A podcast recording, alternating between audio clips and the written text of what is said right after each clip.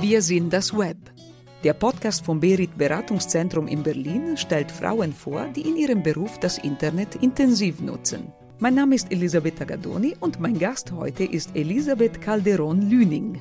Sie ist wissenschaftliche Mitarbeiterin beim Weizenbaum-Institut für die vernetzte Gesellschaft, einem Verbundprojekt in Berlin und Brandenburg, das erforscht, wie sich die Gesellschaft infolge der Digitalisierung ändert. Elisabeth ist in Schweden und in Venezuela aufgewachsen und ist vor 23 Jahren nach Berlin gekommen.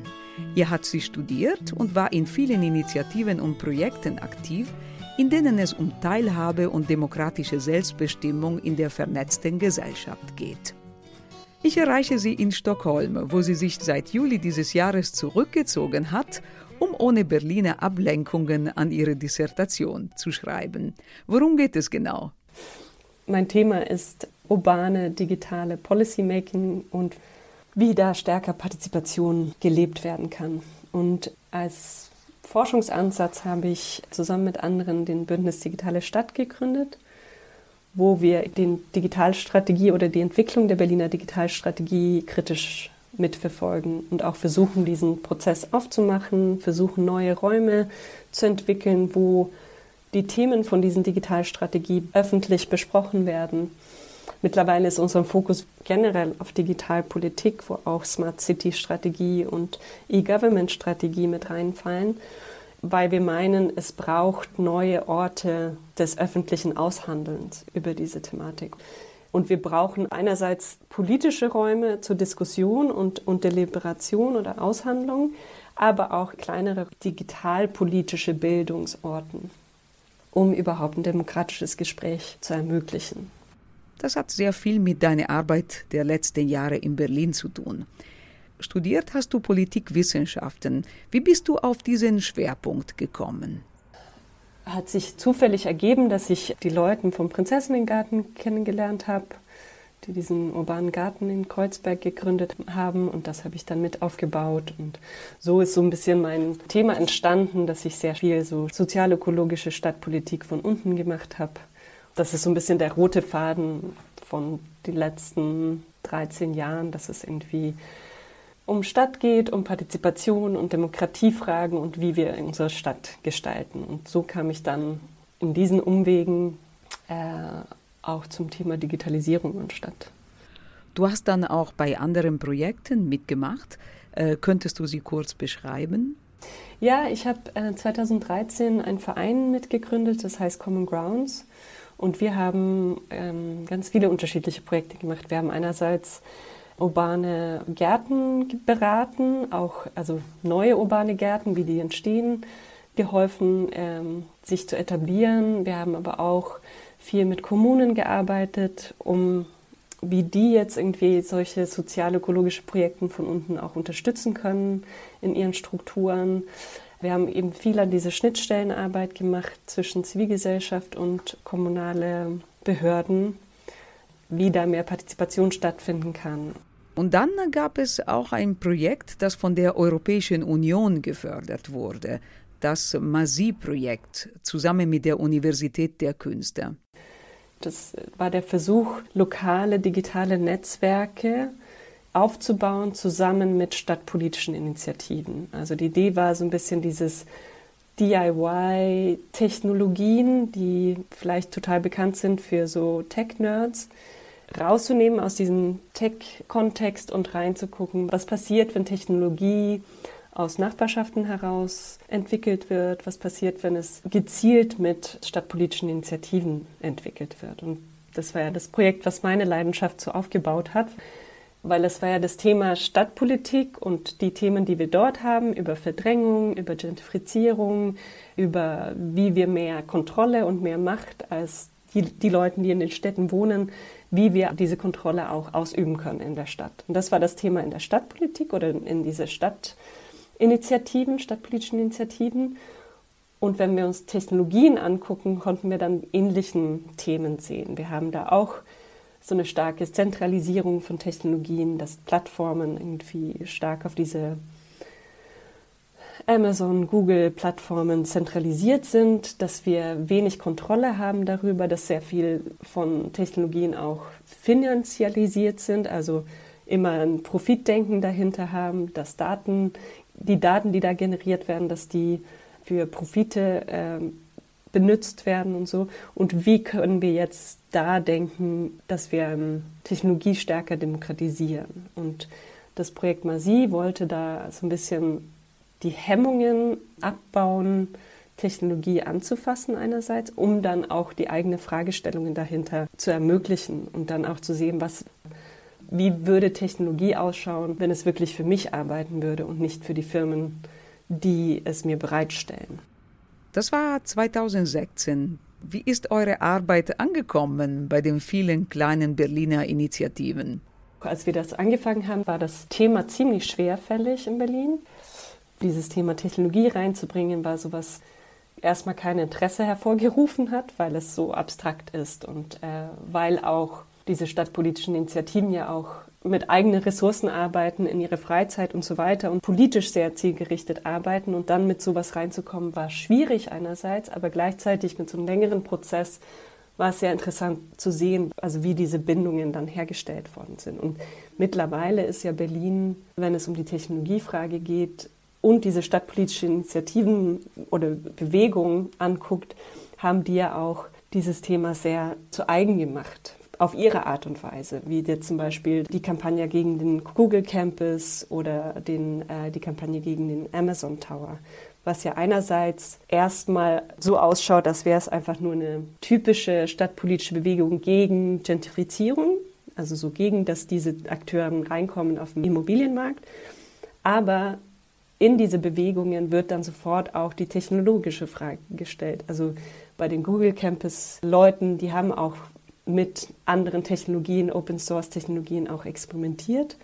Ein Teil davon und ein anderen war bei den Amazon Tower Kampagnen und die Menschen, die damit gearbeitet haben, die haben ja auch anderen Technologiethemen mit reingebracht. Zum Beispiel, was, wie sind Arbeitsverhältnissen bei den LogistikerInnen, Arbeitern denn bei Amazon? Die haben sich connected mit den Leuten in Polen, die die ganze Produkte für uns herliefern und so weiter. Und ich finde dieses wie Stadtpolitik und wie diese Fragen, die uns sehr nahe stehen, wie Wohnraum, Lebensraum und so weiter, wenn wir das mit Technologie zusammen verknüpfen, was dann für neue Fragestellungen zur Technologie entwickelt werden. So. Ein Begriff, der immer wieder fällt in diesem Kontext, in dem du arbeitest, ist der der digitalen Souveränität. Warum ist digitale Souveränität so wichtig also digitale Souveränität kann man ja erstmal aus ganz vielen unterschiedlichen Perspektiven betrachten. Jetzt gerade auf EU-Ebene oder nationale Ebene wird das oft als so eine territoriale ähm, Idee von Souveränität gedacht. Also wer gehört die Technologien, wie können wir als Nationalstaaten diese kontrollieren und so weiter. Was ja jetzt stark hochgekommen ist nach dem Snowden-Skandal, nach den Cambridge Analytica-Skandalen und so. Da kam diese Idee der digitalen Souveränität. Wie können wir als Staaten souverän sein in einem digitalen Zeitalter? So wie ich und auch die Forschungsgruppe, wo ich Teil von bin, uns das angucken, versuchen wir auch die andere Idee von Souveränität mit reinzudenken, also die demokratische Souveränität. Was bedeutet also die Idee, dass wir als Menschen ja das Sagen haben sollten über unsere Lebenswelten und wie bekommen wir dieses Sagen zurück in dem digitalen Zeitalter. Und das finde ich einen ziemlich interessanten Anfang, weil ich denke, dass wir als normale Menschen, als Anwohnerinnen von Städten, von Ländern, in den ähnlichen Positionen sind wie unseren PolitikerInnen und äh, die ganzen Leute, die in unseren Administrationen arbeiten, weil wir stehen vor einer Herausforderung, wo jetzt das Gegenüber nicht ein anderen Staat ist nur, sondern vor allem auch anderen Firmen, anderen Logiken, anderen Ökonomien und wie können wir da trotzdem eine demokratische Souveränität behaupten. daher kommt diese Idee für uns von digitaler Souveränität. Das ist die Frage, die dahinter steht. Und für mich ist diese städtische Ebene die Ebene, wo ich am, am meisten gearbeitet habe, aber auch eine Ebene, die ich sehr interessant finde, wenn es um demokratische Teilhabe geht und auch um die Ebene, wo wir auch vielleicht besser verstehen können, was Politik bedeutet in unserem eigenen Leben.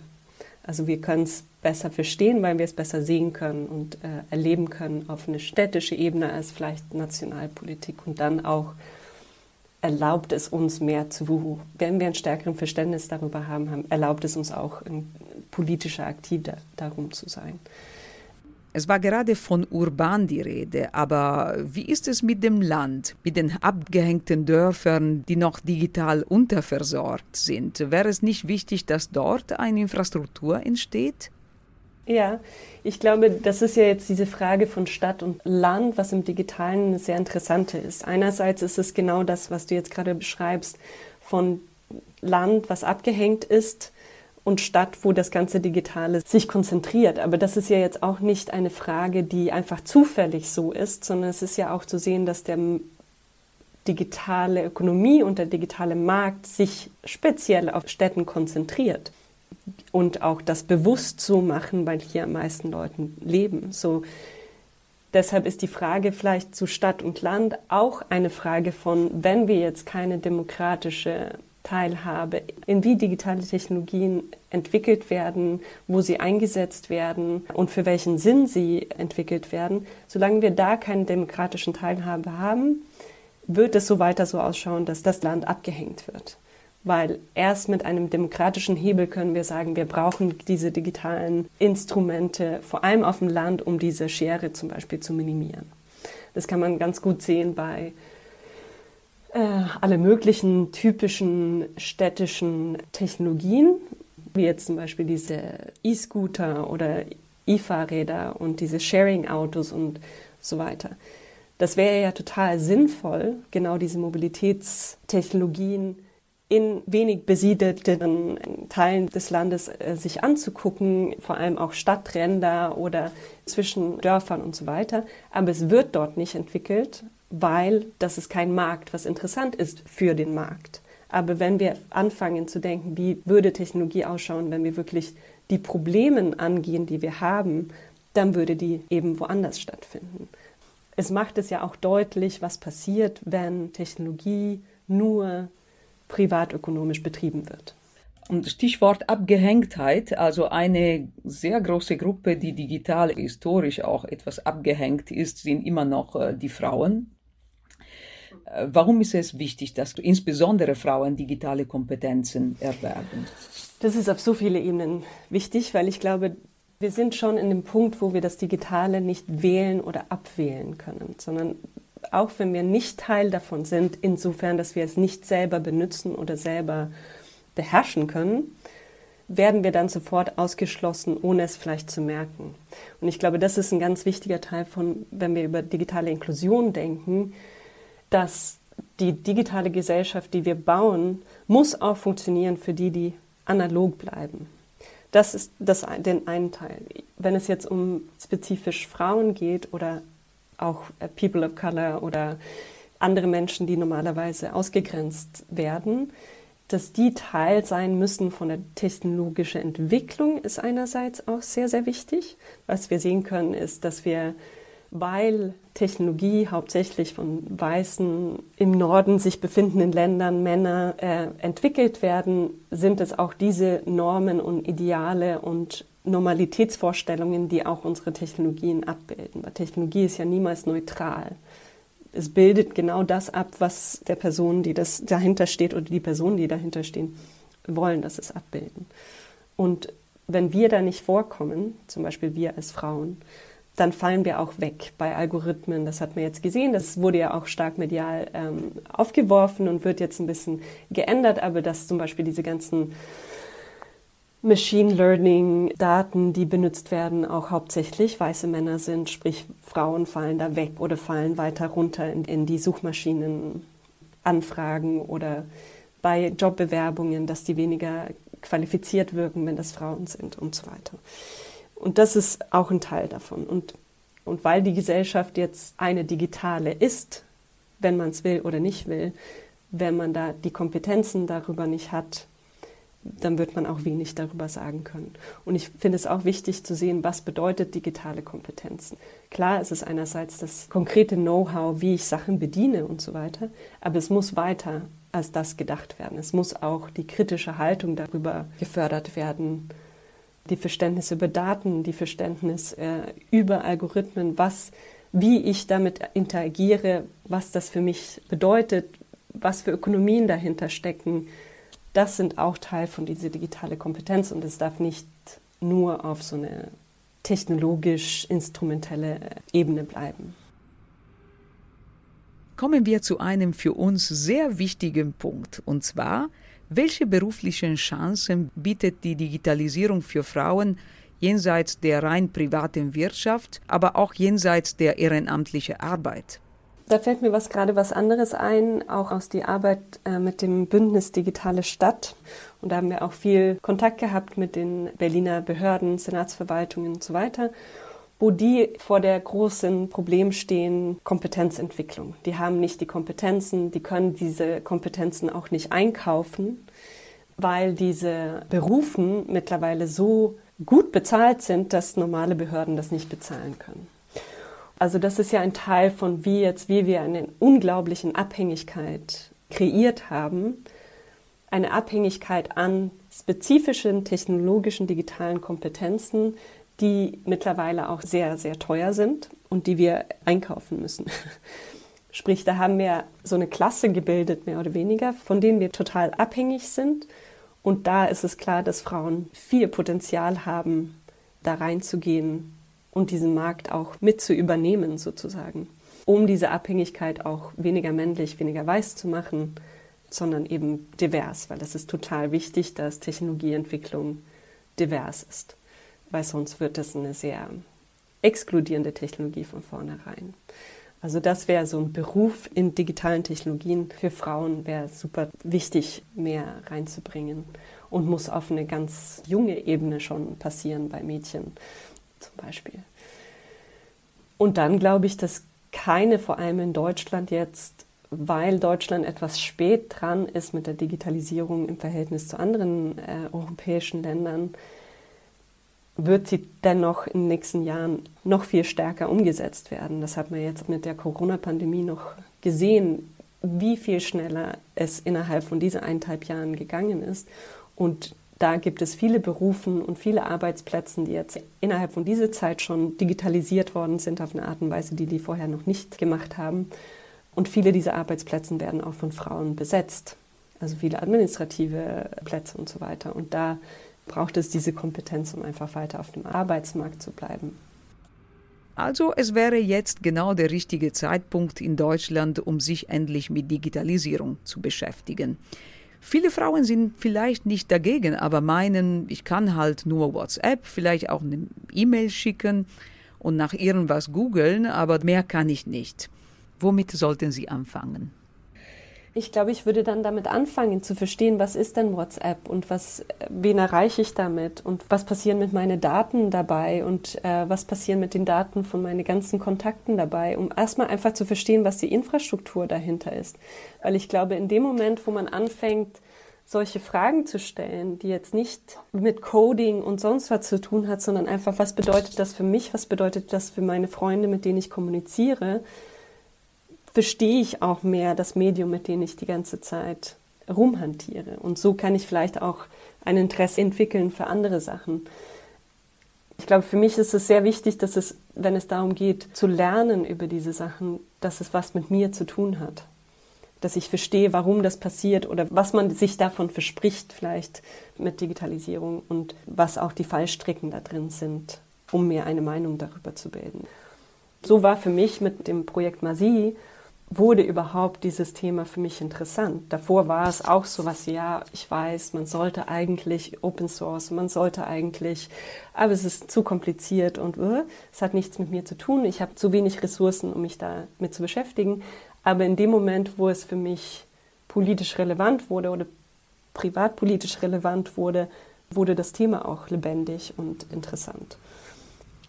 Wo können Anfängerinnen sowas lernen? Gibt es Orte, Vereine oder Initiativen, die nicht nur die Grundsätze vermitteln, sondern auch diesen besonderen Blick auf das Thema Digitalisierung? Das weiß ich nicht so richtig, beziehungsweise ich bin noch nicht so richtig damit konfrontiert worden. Es gibt so Hackerspaces und es gibt viele solche Räume. Es gibt auch weibliche solche Räume, weil viele dieser Hackerspaces sind ja sehr männlich und sehr uneinladend für die meisten Frauen. Es gibt auch weibliche Hackerspaces. Aber ich glaube, das ist was, was zum Beispiel auch als mit dem Bündnis Digitale Stadt, wo, was wir auch fordern und sagen, genau diese Orte braucht es überall in der Stadt.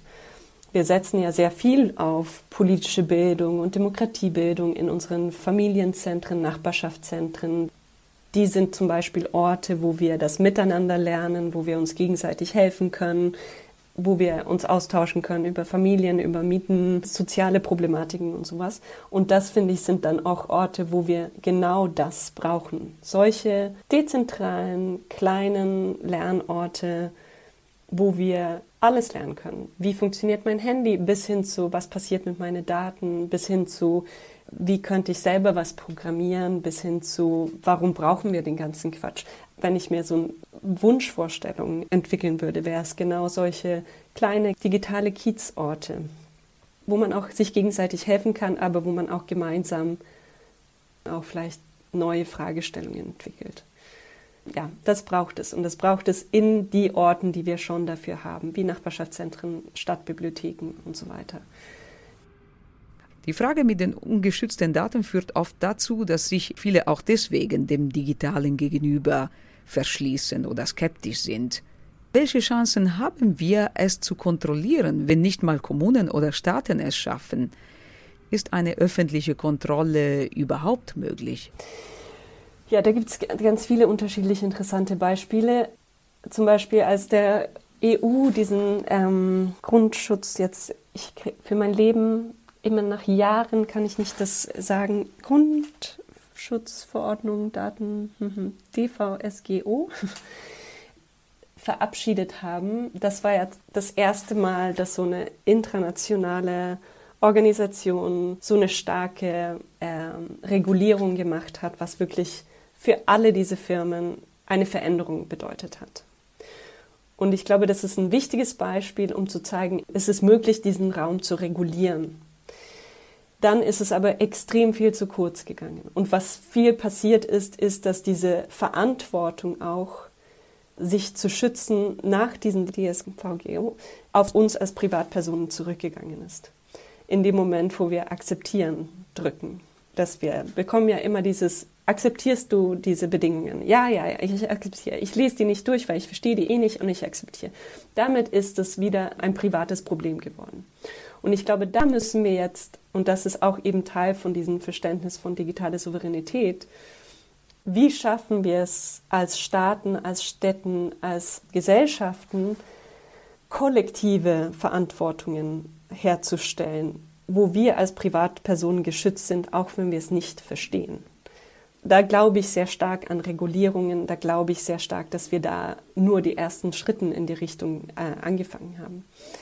Hier wäre die Politik gefragt, beziehungsweise wir alle, damit wir entsprechenden Druck auf die Politik machen. Genau, ja. Elisabeth Calderon-Lüning, vielen Dank für dieses spannende Gespräch für die vielen Anregungen und Ermunterungen, sich mehr mit Digitalisierung zu beschäftigen, mit dem, was Digitalisierung mit unserem Leben macht und mit dem, was wir mit dem Digitalen alles anstellen können. Herzlichen Dank und äh, erstmal alles Gute für die Dissertation. Dankeschön. Vielen Dank. Wir sind das Web, ein Podcast vom Berit Beratungszentrum in Berlin. Mein Name ist Elisabetta Gaddoni.